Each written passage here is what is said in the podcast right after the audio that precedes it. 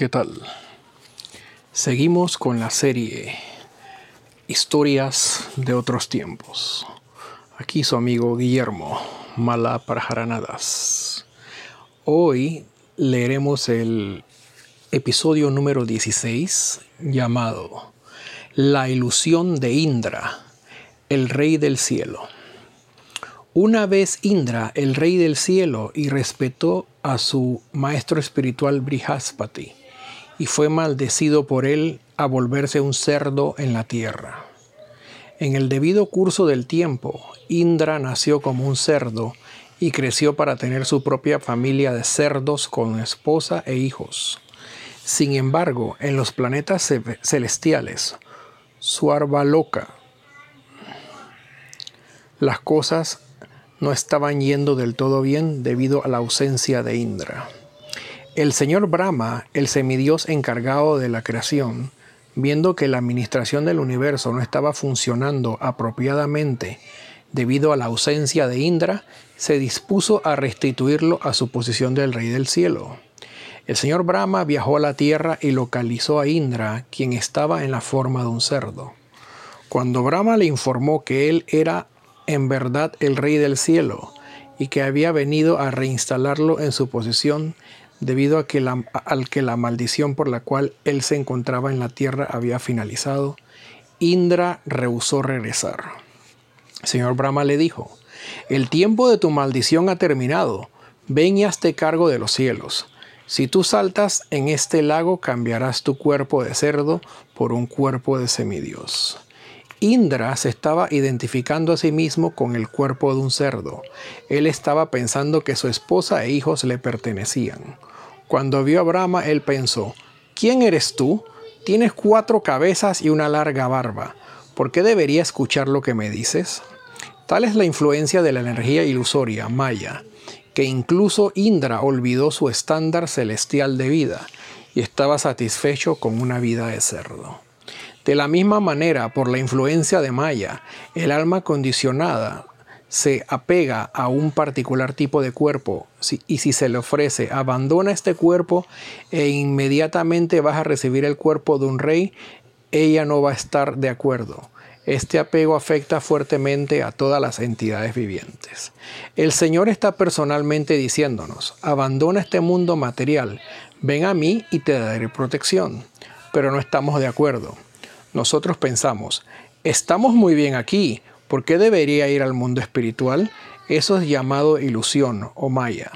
Todos están satisfechos con sus estándar, con estándar de vida, sin importar lo penoso que esto sea.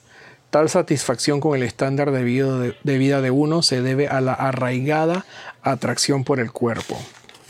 La, la, pareja, el hogar, los hijos, las mascotas, las riquezas y los amigos. En tal asociación, el alma condicionada piensa que su vida es casi perfecta. El señor Brahma pudo entender que Indra estaba muy envuelto en la vida familiar, especialmente apegado a sus hijos.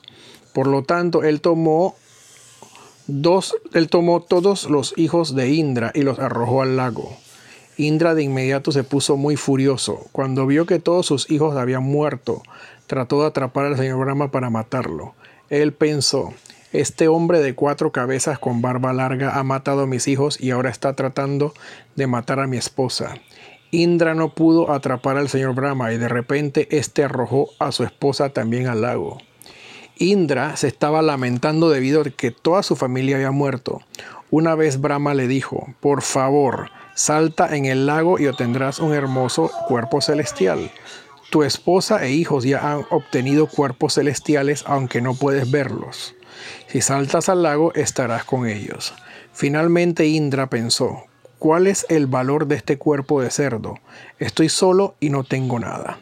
Entonces saltó al lago, abandonó su cuerpo y obtuvo nuevamente su hermosa forma como el rey del cielo. Luego el señor Brahma se puso de pie y le dijo, ¿deseas regresar al cuerpo de cerdo? Si tú quieres puedo hacer los arreglos. Estaba peleando contigo, conmigo. Estabas peleando conmigo. Ahora puedes entender cuál es tu forma. Indra con timidez dijo, no deseo volver, no deseo ver ese cuerpo otra vez. Esa es nuestra posición. Pensamos que si abandonamos este cuerpo será malo para nosotros, pero nuestro cuerpo espiritual, Suarupa Siddhi, es muy hermoso y la morada del Señor también es muy hermosa. Tenemos una relación con el Señor y su morada, y esa relación siempre nos está atrayendo.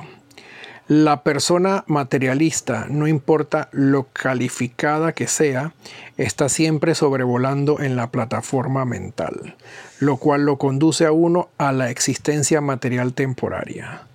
Alguien que actúa en el plano mental no puede obtener la promoción al plano espiritual.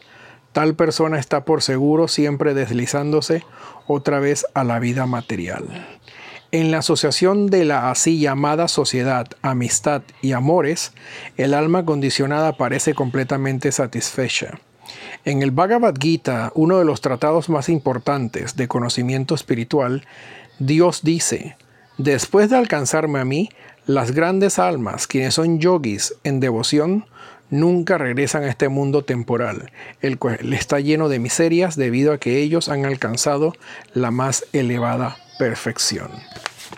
Así, el Señor nos informa de la naturaleza miserable de este mundo material y nos invita a su morada espiritual, la cual se caracteriza por la ausencia de sufrimiento.